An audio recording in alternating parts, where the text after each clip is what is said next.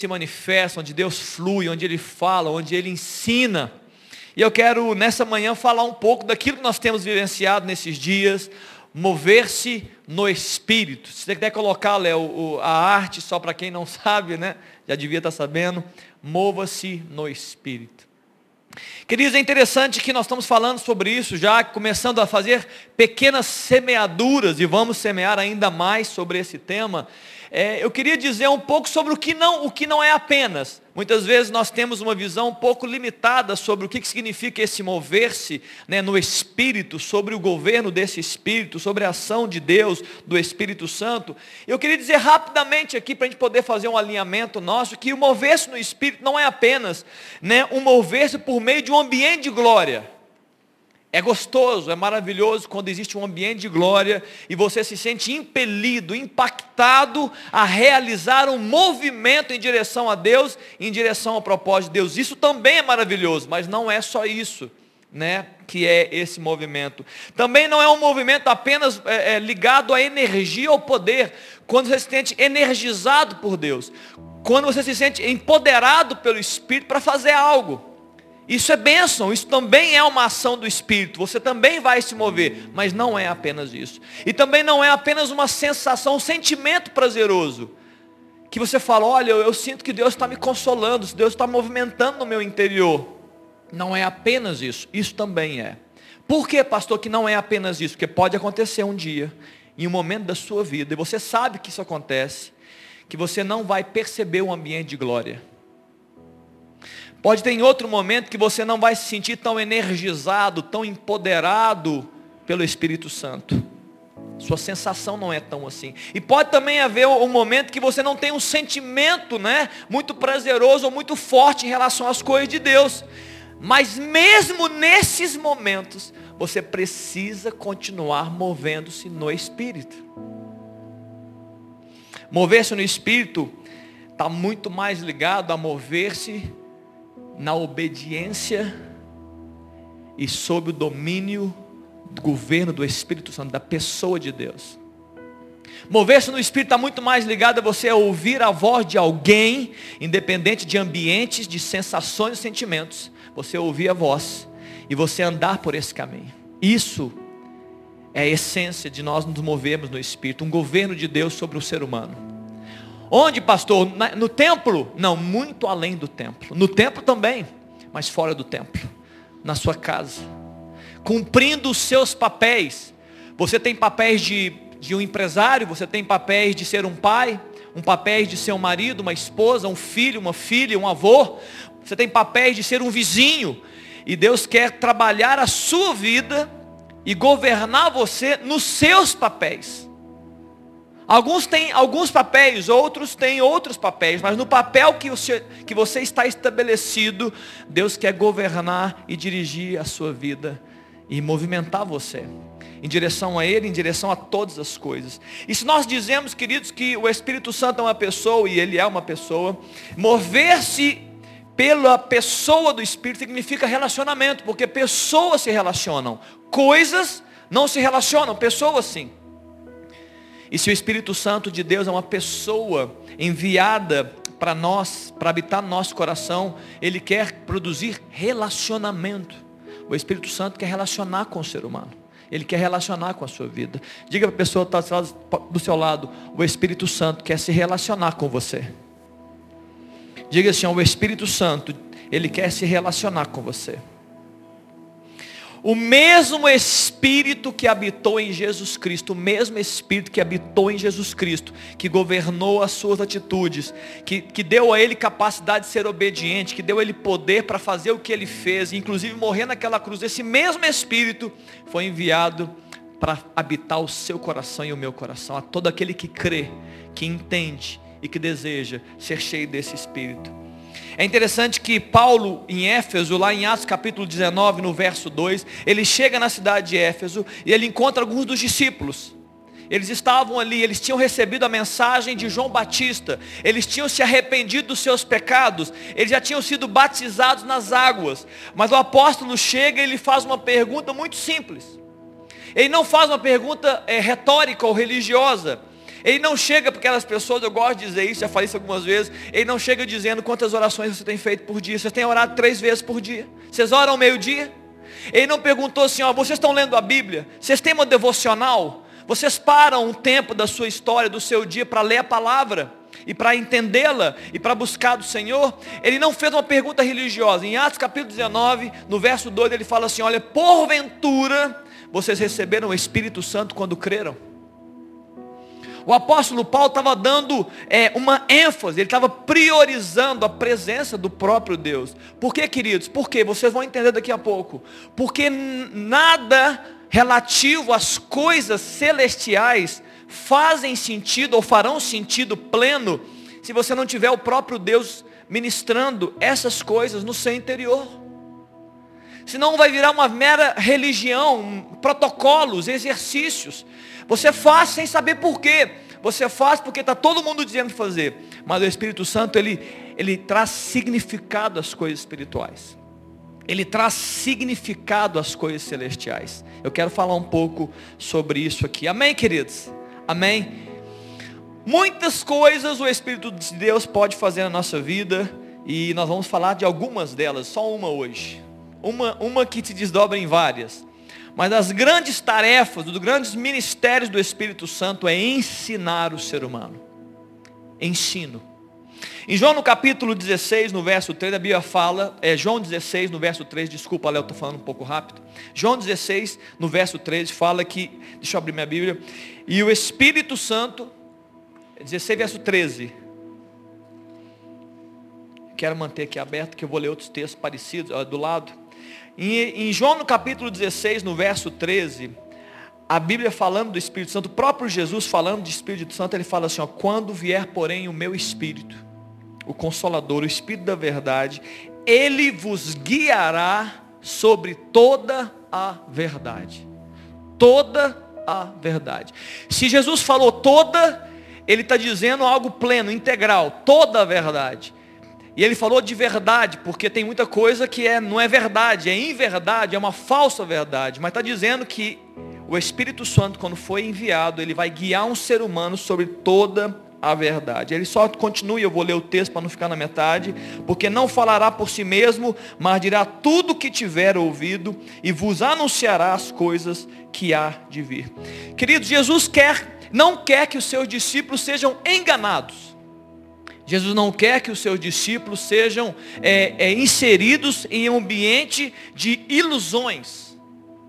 Que você seja manipulado por fake news e não, não pense só é, é, televisão e jornalismo, não, fake news diversas. Fake news virou uma palavra do, do hoje, né? Mas ela sempre existiu. Falsas notícias, falsos ensinos, falsas ideologias. Ele não quer que você seja aprisionado por mentalidades que são impeditivas do seu livre caminhar na terra como filho e uma filha de Deus. É isso que ele quer fazer. Ele quer romper a verdade vem para romper com mentalidades míopes, uma visão menor do que poderia ser, perversas, é, é, movidas por paixões carnais e pecadoras e mentalidades miseráveis que te colocam muitas vezes aquém daquilo que Deus tem projetado para a sua vida, para o seu casamento, para as suas relações, para as suas profissões, para aquilo que Ele tem revelado para você. Verdade. O Espírito Santo ele vai guiar um ser humano sobre toda a verdade. Deus quer, querido, que os seus filhos foquem naquilo que é invisível e eterno, e não naquilo que é visível e passageiro. Mas só o Espírito de Deus pode produzir isso no coração, no meu coração e no seu coração. Em João no capítulo 14, logo na página anterior, no verso 17, fala: O Espírito da verdade que o mundo não pode receber, porque não o vê e nem o conhece. Vós o conheceis porque ele habita convosco, estará em vós. Olha que interessante o meio do versículo. O mundo não pode receber porque não o vê nem o conhece. Queridos, de forma prática e clara, sem delongas, sem teologizar demais, o mundo não vive sobre o governo da verdade. Ponto. Final. Não vamos brincar com essa história. O mundo, sistema, não vive sob o governo de Deus, então ele não conhece a verdade. ele não entende a verdade, ele não recebe a verdade, ele não está aberto à verdade. Logo, se isto é uma verdade que nós estamos lendo, escute, importante que eu vou dizer aqui nesse início. Eu quero dizer que a sua vida no mundo, né, a sua caminhada no mundo deve ser feita sobre extrema vigilância e alerta. Porque o tempo todo, irmão, você vai estar esbarrando em falsas verdades, você vai estar esbarrando em mentiras, em ilusões, em fake news, em, em, em ideologias equivocadas, em filosofias humanas. Tudo isso que te afasta de Deus. Vigilância e muita seriedade no seu caminhar. Porque em algum momento você vai se permitir, se você não estiver atento, que verdades falsas adentrem o coração. Qual o problema, pastor, das verdades que adentram? As verdades internas produzem convicções. As convicções produzem o quê? Os seus comportamentos. Se as convicções são celestiais, os comportamentos são celestiais. Se as convicções são naturais, os comportamentos são? São? É só, é só repetir a palavrinha, não foi nem um jogo.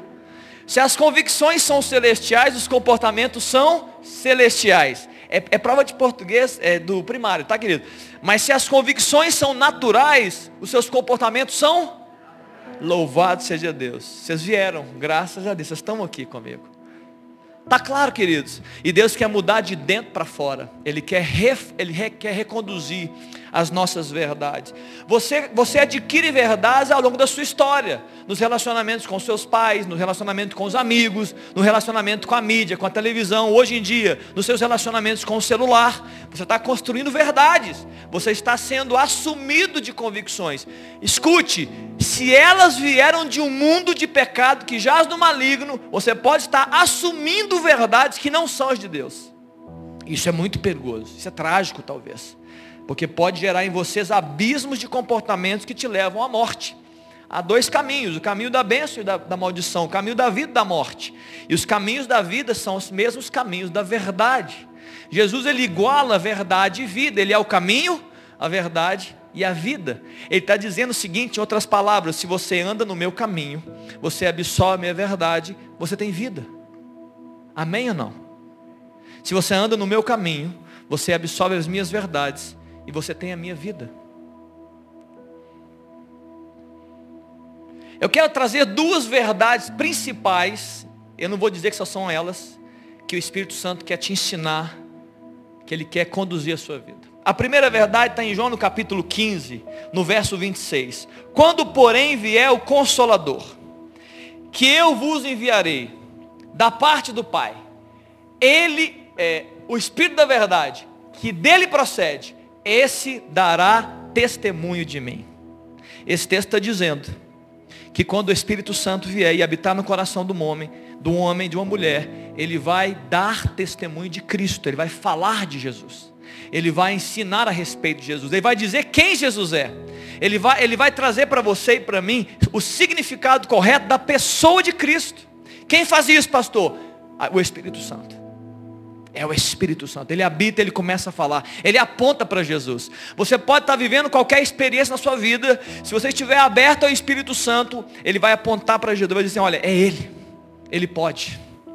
Olha, entrega a sua vida para Ele. Entrega essa questão. Por que, que você está carregando tanto peso, como o Deraldo falou? Por que, que você está vivendo sob o domínio de, de medos? É Ele, Jesus. Ele vai apontar para Jesus. Ele vai te apresentar Jesus. O Espírito Santo vai fazer isso. Jesus. Ele vai ficar o tempo todo dizendo, olha, olha para Jesus. Olha, é, busca o Jesus. Olha, caminha com Ele. Olha, é, acredite nele. Isso é uma das tarefas do Espírito Santo. Ele vai trazer o quê? Ele vai testemunhar de Jesus. Ele vai dizer assim, ó, eu conheço Jesus. Nós somos um. E eu quero te ensinar a respeito de Jesus.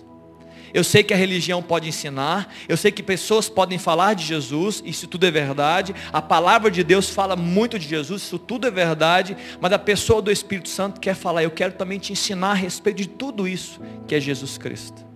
A primeira grande verdade que nós precisamos ele vai, ele vai mostrar para nós o amor e a graça de Cristo para salvar um ser humano. Ele vai mostrar o poder de Jesus para proteger, para curar e libertar alguém. E ele vai mostrar a, o desejo de Jesus de enviar pessoas em nome dele para fazer as mesmas obras, obras ainda maiores.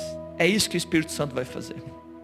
Quando alguém chega para Cristo, o primeiro movimento, como uma criança, é ele cuidando, ele zelando, ele trazendo os primeiros movimentos, ele ensinando, trazendo aquele pão, ele gera proteção, segurança, mas a pessoa chega do jeito que chega. Nós chegamos do jeito que nós chegamos. Jesus não faz acepção e não está fechado e a pessoa chega e Jesus, o Espírito Santo começa a ensinar, e ele vai sendo liberto, ele vai sendo curado, e ele começa a ter um novo significado, ele se sente seguro na sua vida, ele recebe amor, o amor quebranta o coração, ele se sente é, animado em estar andando com Deus, ele se fortalece, ele cresce, ele amadurece. Aí chega o um momento que o Espírito Santo, assim como uma águia que ensina os seus filhotes a voar, o Espírito Santo fala assim: está na hora de voar, filho. Está na hora de fazer o que, o, que, seu, o, que seu, o seu Senhor faz. Está na hora de pregar o Evangelho. Está na hora de manifestar a glória de Deus. Está claro, queridos? É o Espírito de Deus que faz isso na vida de um ser humano. Na minha vida e na sua vida. Primeira coisa então, o Espírito Santo vai apontar para Jesus, para a pessoa de Jesus. Ele vai te convencer a respeito de Jesus. A Bíblia fala que Jesus é o novo e vivo caminho. E você deve andar por este caminho. Mas quem te convence do caminho é o Espírito Santo. Ele que fala assim, ó, ele é o caminho. Pode pisar, anda nele, vai. É ele que te leva a Deus, é ele que vai te reconciliar com o Pai. Tá claro, queridos? O Espírito Santo, a pessoa de Deus que habita no ser humano. Segunda coisa muito valiosa está em João no capítulo 14. Olha que interessante, não é só para você levar para sua casa. Eu falei de João 15, 26.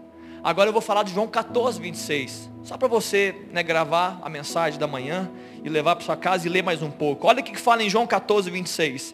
Mas o Consolador, o Espírito Santo, a quem o Pai enviará em meu nome, esse vos ensinará todas as coisas e vos fará lembrar de tudo o que eu vos tenho dito. Segundo, segundo grande ensino, segundo grande projeto de Deus, a por meio da pessoa do Espírito Santo em termos de guiar-nos sobre a verdade. Ele vai nos guiar na palavra. Ele vai nos fazer lembrar das coisas que Jesus disse. Ele vai nos fazer, ele vai nos guiar em interpretação, em lucidez, em clareza da palavra de Deus. E ele vai nos fazer lembrar nos dias que a gente precisa lembrar. Por isso que o salmista fala assim: Olha, eu guardei a tua palavra no meu coração para não pecar contra ti. Porque no dia da dificuldade, no dia da apreensão, no dia que você está no momento difícil da sua vida, como nós todos vivemos, o que, que vai surgir? O que, que vai surgir? Você foi pressionado. Grava isso aqui, esse, esse, esse símbolo, essa simbologia. Você está sendo pressionado pelo mundo, espremido pelo mundo. O que, que vai sair? Vai sair de você o que está dentro de você. Se tem palavra, tem comportamentos dignos. Se tem palavra, tem atitudes santas. Agora, se te espremerem e a palavra não está dentro, vai vir qualquer outra coisa. E aí vem ansiedades, medos, incredulidades, dúvidas, pecado e assim por diante. Mas se a, se a palavra está aqui, né, impressa no coração, ensinada pelo Espírito, flui palavra, flui vocação de Deus a verdade do ensino de Cristo, né, da própria palavra de Deus. Por isso, queridos, que a gente muitas vezes não gosta de falar sobre isso, acha, não, isso não vai acontecer comigo, porque isso, isso não precisa ser feito. Se essa é a verdade do Espírito, se Ele quer ensinar alguém sobre toda a verdade, o que, que vai acontecer conosco? O que acontece com você todos os dias? O que acontece comigo, querido, na minha vida pessoal, na minha vida familiar? Você vai ser confrontado com as suas ideias. Você vai ser confrontado pelas suas, é, é, é, por causa das suas convicções atuais, pelas suas motivações de vida. Mas por quê, pastor? Porque o Espírito Santo, queridos, ele quer trazer luz sobre isso. Então ele vai confrontar você. E você vai ser, vai, vai ser incomodado por Deus para mudar de vida, para ser transformado, para ser muitas vezes até liberto de coisas e de pensamentos. Por quê? Porque se, se em um passo o Espírito Santo vai apontar para Jesus, a pessoa de Jesus, salvação, justificação e glória, ele também vai apontar para comportamentos e padrões celestiais. O Espírito Santo ele aponta para comportamentos e padrões celestiais. Ele faz isso. Ele, ele, ele mexe com você, ele fala na sua mente, ele fala no seu espírito, ele fala no seu coração, ele fala de dentro para fora, usa pessoas, usa púlpito, usa a Bíblia para falar assim, ei, esse comportamento não é digno. Você precisa abrir mão dele. Você precisa deixar esse comportamento. Pastor, mas Deus faz isso? Eu achava que Ele me amava do jeito que eu, que eu sou. Sim, ele, eu, Deus te ama do jeito que você é. Mas Ele te ama demais para te deixar do jeito que você está. Ele te ama muito. Para deixar você condu, conduzir a sua vida do mesmo jeito que você conduzia. E você fazendo as mesmas semeaduras que você fazia. E infelizmente eu digo, gerando os mesmos frutos que você gerava. Deus está querendo produzir novas semeaduras para que você tenha novas colheitas. Amém, queridos? Só o Espírito Santo pode produzir isso. Só o Espírito Santo. Ele vai ensinar você, marido, como ser um marido fiel, abençoador da sua casa, um líder, um sacerdote. Você, esposa, vai abençoar você a ser uma mulher sábia, uma edificadora do seu lar, uma cuidadora. Ele vai abençoar você profissional, servo, profissional liberal, não importa, um trabalhador, a você agir ao, diante dos homens, como se fosse para o Senhor, porque Ele que te vê em secreto, Ele vai te recompensar. Ele vai ensinar você a ter relacionamentos corretos, falas, Ele vai mudar a sua língua, a sua forma de expressar. Por quê? Porque a verdade de Deus está chegando e está mudando os padrões da vida de alguém. Se você fala assim, pastor, mas eu acho que eu cheguei para Cristo e eu não mudei nada, possivelmente você está em déficit. Porque ninguém que chega diante de Jesus é a mesma pessoa. A glória de Deus sempre nos modifica, sempre nos sempre vai mudar e vai gerar algo novo no nosso coração. Olha que interessante. Eu disse isso já aqui, eu quero reforçar. O Espírito Santo, ele, ele que dá significado às coisas espirituais para tirar da nossa mente o exercício natural do fazer das coisas espirituais e fazer por fazer, fazer no automático. Muitas vezes, algumas pessoas que estão aqui vieram no automático para a igreja, para o templo. Ah, vão, vão, né? Tem que ir, né? Tem nada para fazer, então vão, né? Muitas vezes nós fazemos as coisas espirituais sem o significado. Por quê? Porque o Espírito Santo não está produzindo, nós não estamos abrindo nosso coração, não está aberto para receber o significado correto. Temos espirituais básicos como leitura e meditação da palavra oração, louvor, adoração, confissão de pecado, né, doação, partir do pão, doação financeira, de tempo. Essas coisas são espirituais, só fazem sentido quando você é ensinado pelo Espírito Santo. Quando ele fala das coisas celestiais. Olha que interessante, está em 1 Coríntios capítulo 2, no verso 11, Léo. Qual dos homens sabe sobre as coisas dos homens, senão o próprio Espírito que nele está? Qual dos homens sabe das coisas dos homens, senão o próprio Espírito que nele está? E ele continua assim também, as coisas de Deus, ninguém as conhece, senão o Espírito de Deus. Está claro, queridos? Ninguém conhece. Você não, você pode falar, não, pastor, você não, você não, você não sabe. Eu estudo. Eu, eu, eu, parei cinco anos da minha vida. Eu fiz um estudo, eu gerei, eu, eu usei toda a minha mente. Eu usei o meu cérebro, meu intelecto, minha capacidade, minhas pós-graduações. Estudei, estudei, estudei. E eu te falo, você não chegou. Se o Espírito de Deus não promoveu conhecimento, convencimento, clareza. E ele continua, não, ele antecipa no verso 10, Léo, ele fala, o Espírito de Deus, isso mesmo? Mas Deus nos reúne pelo Espírito. Porque o Espírito a todas as coisas, pres, que palavra difícil, perscruta, ele examina, ele, ele penetra até mesmo as profundezas de Deus. Esse texto está dizendo, queridos, que você vai ser ensinado pelo Espírito Santo. Porque ele conhece a Deus. Então as coisas espirituais que nós chamamos de exercícios de, da fé, elas só estão em sentido quando você está aberto a uma ação de Deus. Aí o que começa a acontecer? Alguma coisa entra no interior. É como uma semente que começa a florescer. E a convicção muda, e as verdades mudam, e você começa a ter amor pela palavra, e você começa a ter amor pela oração, e você fala, eu amo a comunhão, eu, eu amo estar com meus irmãos, eu quero estar com eles, eu quero servir alguém, eu quero andar com alguém, eu quero orar por alguém, me deixa orar, gente. Eu quero orar, eu quero pregar. Eu lembro quando eu comecei, desde jovem, a ter experiências com Deus, o Espírito Santo começando a ministrar no meu coração. Eu chegava nas pessoas, eu dizia, olha meu irmão, mas a Bíblia diz isso. Eu era bem jovem, né? Então acaba que a pessoa não entendia muito. Mas a palavra de Deus diz diferente. Sabe esse comportamento? Deus não quer que a gente seja assim. Eu era um adolescente, mas Deus estava começando a mudar a minha vida. E você não consegue segurar isso Você quer mudar a vida das pessoas, né? Você quer pelo menos promover uma mensagem de mudança na vida das pessoas. A verdade, nós estamos hoje é, é, celebrando, né, em termos de data brasileira, a Páscoa. E eu preciso dizer que a verdade de Deus liberta. A verdade de Deus liberta. Por isso que em João, no, no, capítulo 8, no verso 31, a Bíblia fala assim, ó, se vós permaneceis em, em minhas palavras, sois verdadeiramente meus discípulos. E no verso 32 continua, e conhecereis o que? A verdade, e ela vos libertará. Queridos, a verdade é isso. É, é, é, uma, é algo que entra, né? Uma semente, eu vou transformar, é algo que entra dentro do interior do ser humano. E ele começa a ocupar espaço no coração de um homem. E, e, quando a verdade de Deus começa a ocupar espaço, em consequência, não há como dois corpos, né, habitarem o mesmo, o mesmo cor, é, o mesmo espaço, no mesmo tempo. A verdade de Deus começa a entrar no coração de um homem. Outras coisas têm que sair. Esse é o movimento do Espírito. Ele começa a ensinar o homem. Então a verdade de Deus começa a penetrar mente e coração. E aquelas coisas que não são adequadas à palavra começam a sair, perder força. E Deus começa a governar a sua vida. Aí Deus começa a governar os seus comportamentos. Aí Deus começa a governar as suas convicções, as suas palavras. Por quê? Porque o Espírito Santo está liberando verdade sobre você. Não a minha, não a sua, não a dos outros e não a da televisão. A verdade de Deus está chegando e ela chega e ela produz vida no seu coração.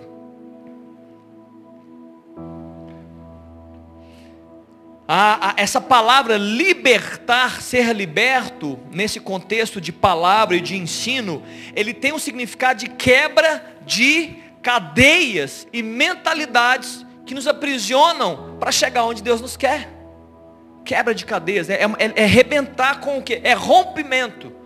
Essa, é, é romper com coisas que estão aí arraigadas dentro de nós, estão aí aprisionando a gente. Muitas vezes essas coisas que nos aprisionam nos levam a pecar. Muitas vezes as coisas que nos aprisionam nos tiram a fé e nos fazem duvidar por causa de tradições, por causa de passado, por causa de outras coisas. A Páscoa ela inaugura lá em, no, no livro do Êxodo, a Páscoa inaugura um tempo de muita libertação. Por quê, pastor? Porque o povo de Deus ele estava escravizado no Egito.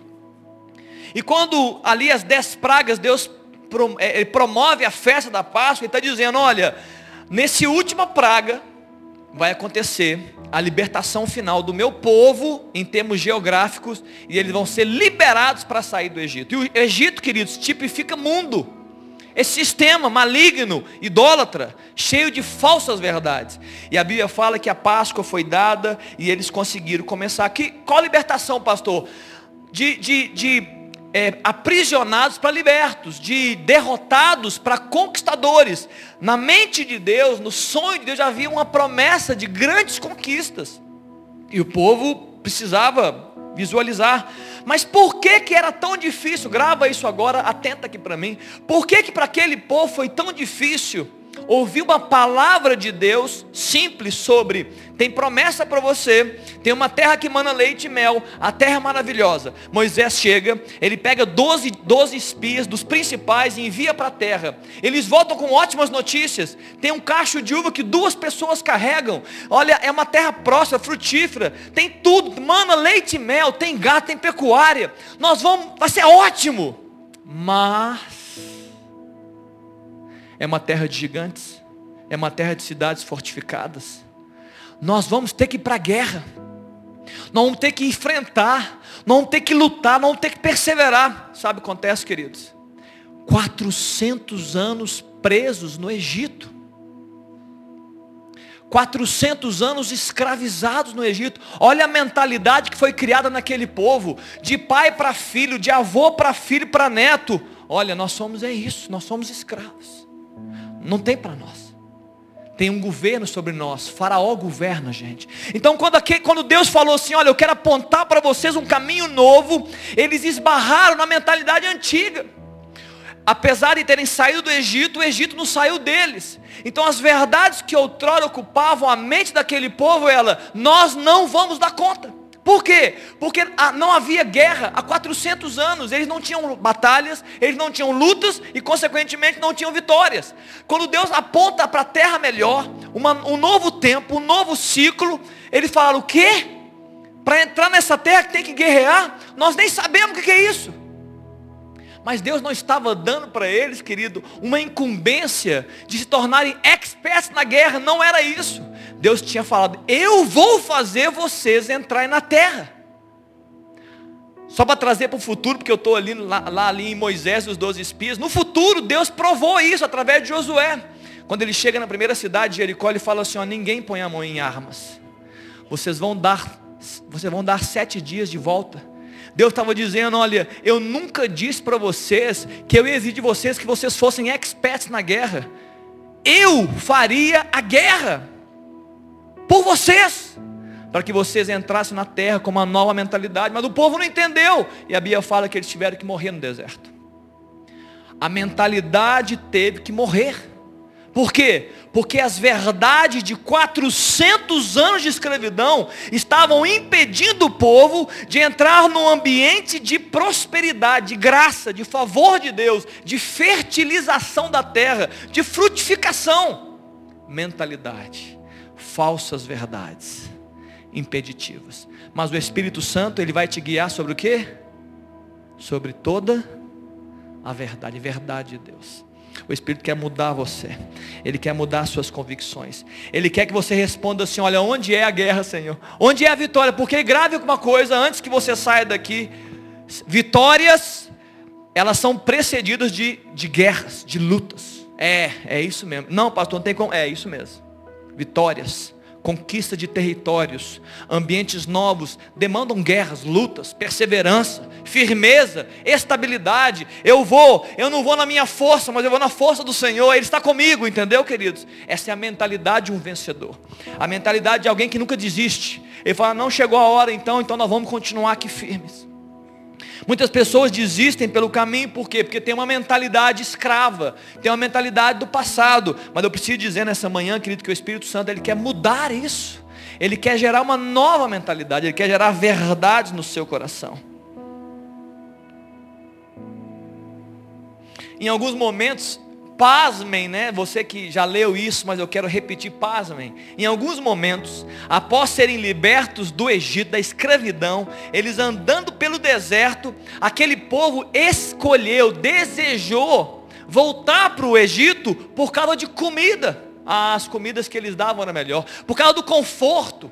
Por causa de uma segurança bélica. Ah, lá não precisava guerrear, porque a gente. Eles, eles brigavam para a gente, né? eles guerreavam, a gente nem brigava com ninguém. Muitos estavam desejando voltar para a escravidão, do que viver uma vida livre no Senhor, mesmo com guerras, mas é, é, graças a Deus, com consequência das guerras, vitórias novas. E as pessoas estavam ali aprisionadas. E olha que isso, isso aqui é muito importante que eu vou dizer aqui. Eventos miraculosos que eles viveram. Aquele povo que saiu do Egito viu coisas extraordinárias viu enxame de gafanhotos, de rãs, viu água se transformando em sangue, e eles, como povo de Deus, sendo protegidos de tudo isso. Eles viram morte, eles viram o mar vermelho se abrindo, o exército do maior império da época, esse que dominava eles, foi, foi finalizado com uma ação de Deus, eles não fizeram nada, eles viram tudo isso. Mas escute, eventos miraculosos não foram capazes de resolver o problema da mentalidade do povo. Por quê, pastor? Porque eles precisavam ser ensinados. Eles precisavam, não era, não era uma visão miraculosa de obras de Deus que mudou de dentro. Eles precisavam ser ensinados, reconduzidos. Uma nova verdade, a verdade de Deus precisava ser ensinada. Por isso que quando você lê o livro do Êxodo, após a saída, Deus começa a ensinar o seu povo. Ele manda Moisés, ele escreve os dez mandamentos. Ele continua dizendo leis a respeito da propriedade, a respeito da riqueza, dos relacionamentos. Ele começou a ensinar o povo. Por quê? Deus falou assim: olha, eu preciso ensinar de dentro para fora. Não adianta fazer os milagres não, que eles não aprendem, eles não têm a, mente, a mentalidade deles continua antiga. Eu preciso ensinar. O Espírito Santo quer fazer isso na minha vida, na sua vida, queridos. Ensinar você para que você tenha uma nova mentalidade e você possa ter novos comportamentos, comportamentos de vitória para a sua vida. Amém, queridos?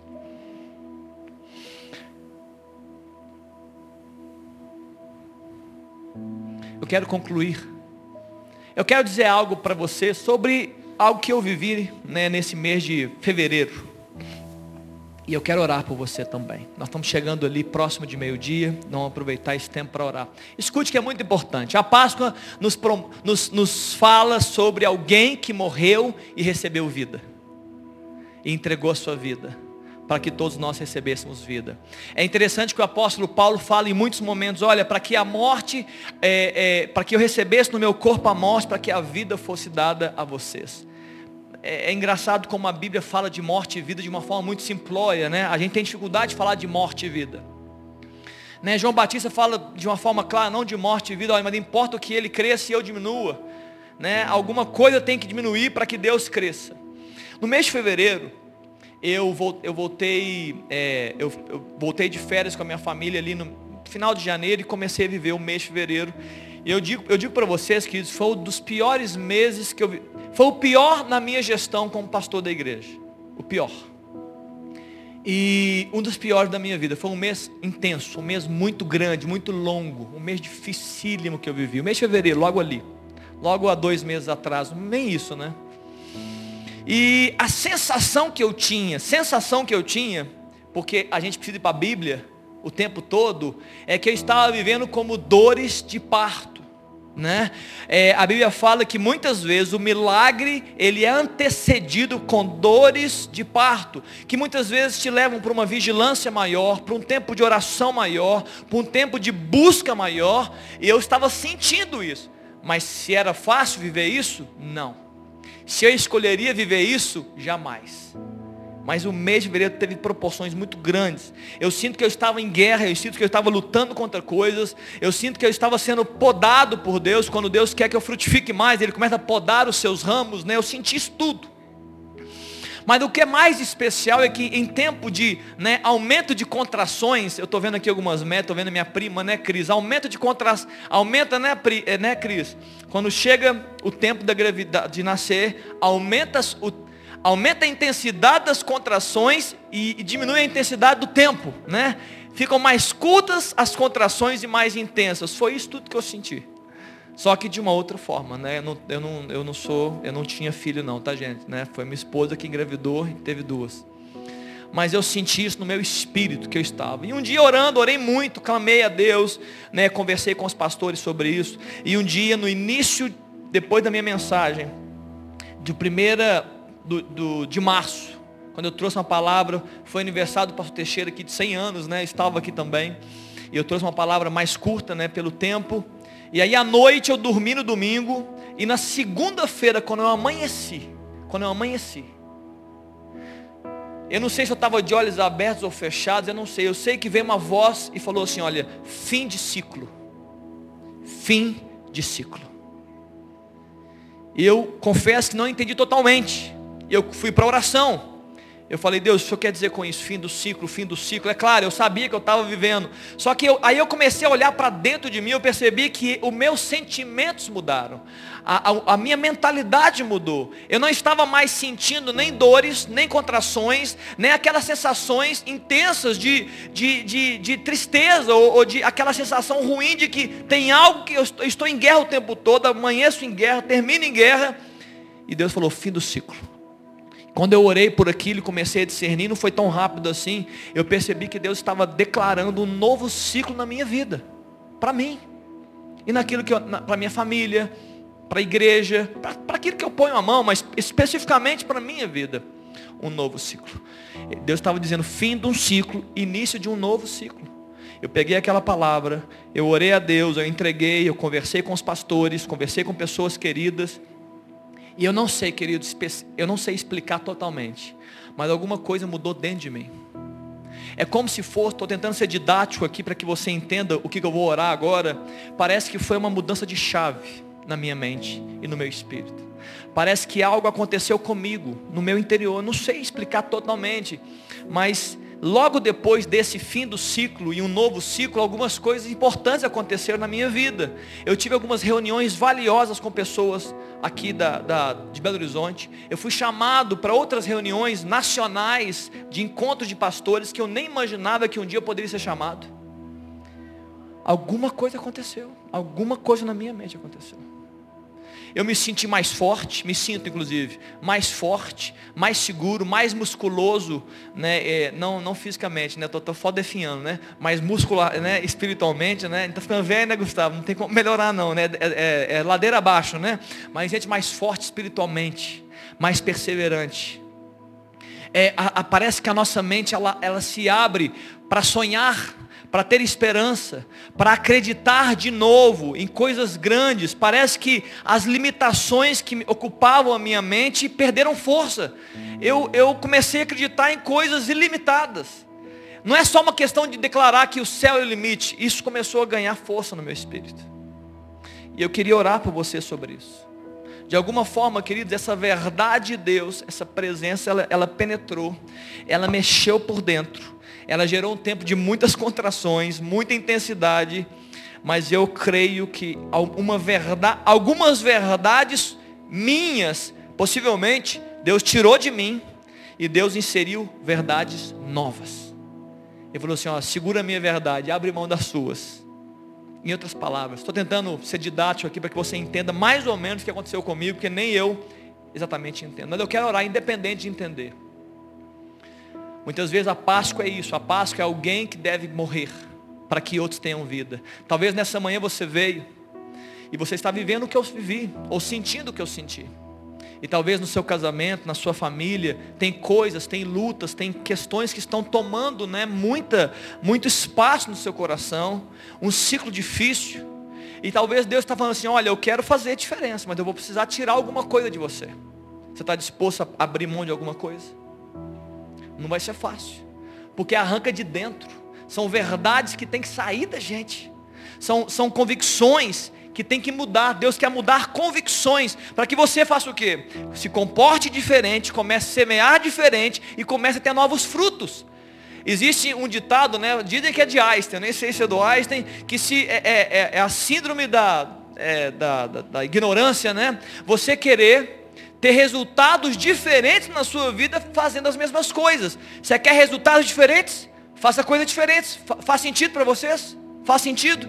Então o que, que o Espírito Santo quer fazer, queridos? Ele quer, mostrar, ele quer colocar novas verdades, ele quer acrescentar novas verdades no espírito do homem, para que o homem comece a ter convicções novas, e por essa razão ele tenha comportamentos novos, dignos do Senhor, para que ele semeie coisas novas e frutifique de forma nova. Fica de pé onde você está, eu queria orar. Eu queria chamar a turma do louvor, que daqui a pouco nós vamos cantar um pouco também. Mas eu quero orar por você. Feche seus olhos aí. Você que ouviu essa mensagem, talvez você encontrou lugar. Talvez essa palavra encontrou lugar. Talvez você perceba que existem coisas que você agora, que o Espírito, feche seus olhos, eu quero ministrar um pouco, feche seus olhos, só para ministrar o seu interior aí. Talvez agora, enquanto você me escuta, Talvez o Espírito Santo está apresentando para você, Deus, o Senhor é livre, Pai, para poder ministrar o nosso coração totalmente. Estamos aqui abertos, ó Deus, à tua ministração. Ó Deus, amamos, ó Pai, quando o Senhor se manifesta. Amamos, ó Deus, quando o Senhor nos ensina. Amamos, Pai, quando o Senhor fala conosco. Somos a tua noiva, Deus, estamos aqui para sermos purificados e aperfeiçoados nesse tempo. Talvez, querido, você que me escuta, talvez o Espírito Santo está mostrando coisas, coisas que você tem que deixar são coisas que você tem que abrir mão. Coisas que você percebe nessa manhã que são, que são impeditivas, que são opostas àquilo que Deus tem para você. E nesse contexto, e nesse contexto, Deus quer preencher com coisa nova. Deus quer apresentar verdades novas. Deus quer colocar em você sementes novas que vão florescer no seu interior e vão mudar a sua história, vão mudar as suas convicções. E por essa razão mudam os seus comportamentos.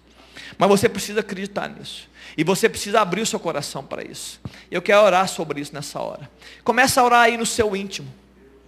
Talvez você já tenha até uma oração a fazer, então eu quero te deixar um tempo. Talvez enquanto eu ministro, você está dizendo assim, pai, eu quero abrir mão disso. Eu não quero mais conviver com essa mentalidade. Talvez existam sim, você já está sendo ministrado pelo Espírito de forma direta. Talvez você já veio aqui ministrado durante um mês, um ano muitos anos ministrados por Deus, agora hoje chegou o dia, né? Deus ativando você durante tanto tempo e hoje pode ser um dia de você entregar, é Páscoa, é recomeço. Hoje eu digo você, Deus, eu quero abrir mão dessa mentalidade. Eu quero abrir mão desse, desse pensamento, eu quero abrir mão desse comportamento. Ó Deus, eu não quero mais é, tolir a sua ação, eu não quero mais manter as mesmas semeaduras de sempre. Eu quero, Deus, produzir novas. Talvez você, esposa, insatisfeita com o seu casamento, mas mantendo as mesmas semeaduras, talvez nessa manhã Deus quer produzir em você novas semeaduras, para que você tenha novas conquistas no seu relacionamento conjugal, assim também como você, marido.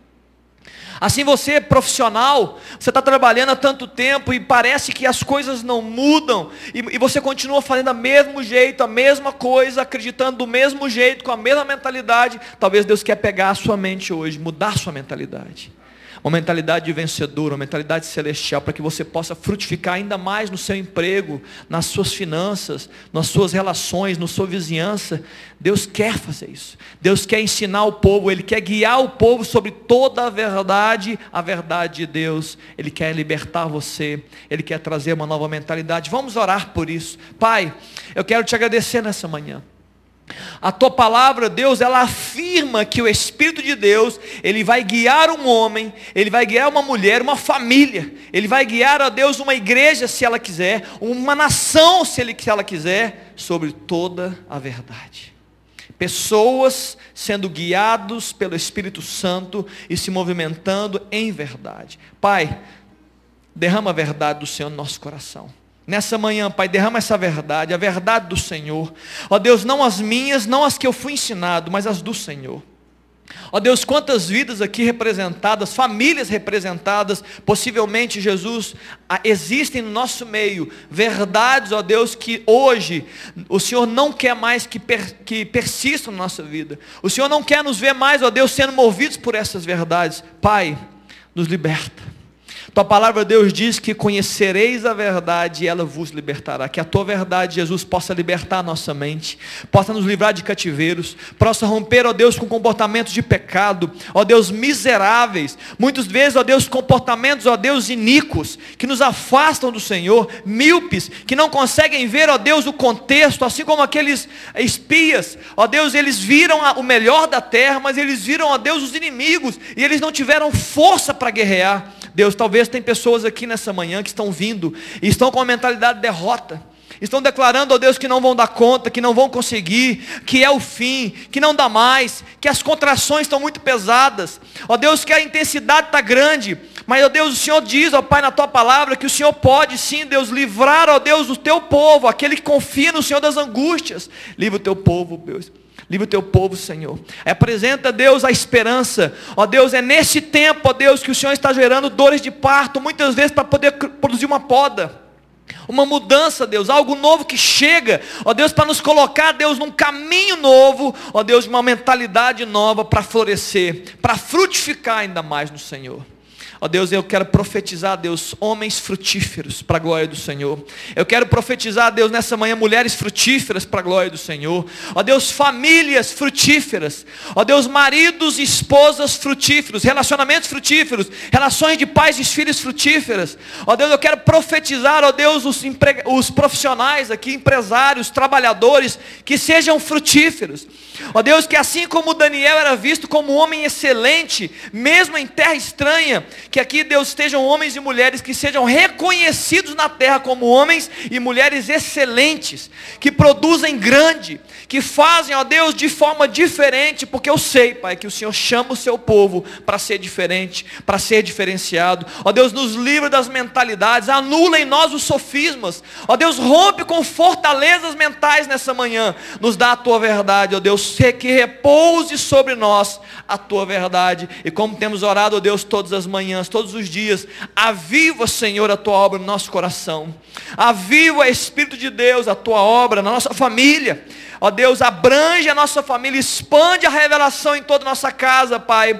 Aviva, Deus, a tua obra na igreja MC, nessa comunidade santa, querida e abençoada. Aviva, Senhor, a tua obra nessa nação que nós pisamos, chamada Brasil. Nós abençoamos o Brasil e declaramos, ó Deus, terra frutífera. E declaramos, Deus, terra que mana leite e mel. Terra, Deus, onde há unidade, onde a tua graça e o teu favor se manifestam. É a nossa oração nessa manhã, em nome de Jesus. Amém, queridos? Você pode dar uma salva de palmas para Jesus aí, aleluia. Louvado seja Deus, glória a Deus por isso. Amém, amém, amém. Tome o seu lugar só um pouquinho, eu quero. Dani, você tem uns recados para a gente poder ministrar aqui? Sim? Eu quero só passar alguns recados, fortalecer outros dois. E, e a gente daqui a pouco vai encerrar esse, esse tempo de culto. Sim, sim, vamos fazer isso no final. É, semana que vem, queridos, enquanto o pessoal se organiza, semana que vem o PPA vai, vai estar acampando de quinta a domingo. E eu queria, papais, você que tem pai no PPA ou não tem, eu queria que você estivesse orando. São cento, confirma, mano, 120. Meu Senhor. Vocês estão, vocês querem ajuda, alguma coisa? Alguém quer ajudar, gente? Lá 120? É. Não, eu estou brincando, eu sei que o Mano e a Débora construíram uma equipe bem, bem abençoada, poderosa. São 120 adolescentes. Deixa eu, deixa eu colocar, não são 120 acampantes, não, adolescentes. E mais a turma que vai trabalhar. Escute o que eu vou dizer aqui, enquanto o Léo prepara. As estatísticas dizem, escuta pai, muito importante você que amigo, né, você que não é pai também, as estatísticas dizem que muitas das pessoas que se converteram, a maioria delas se converteu nessa idade.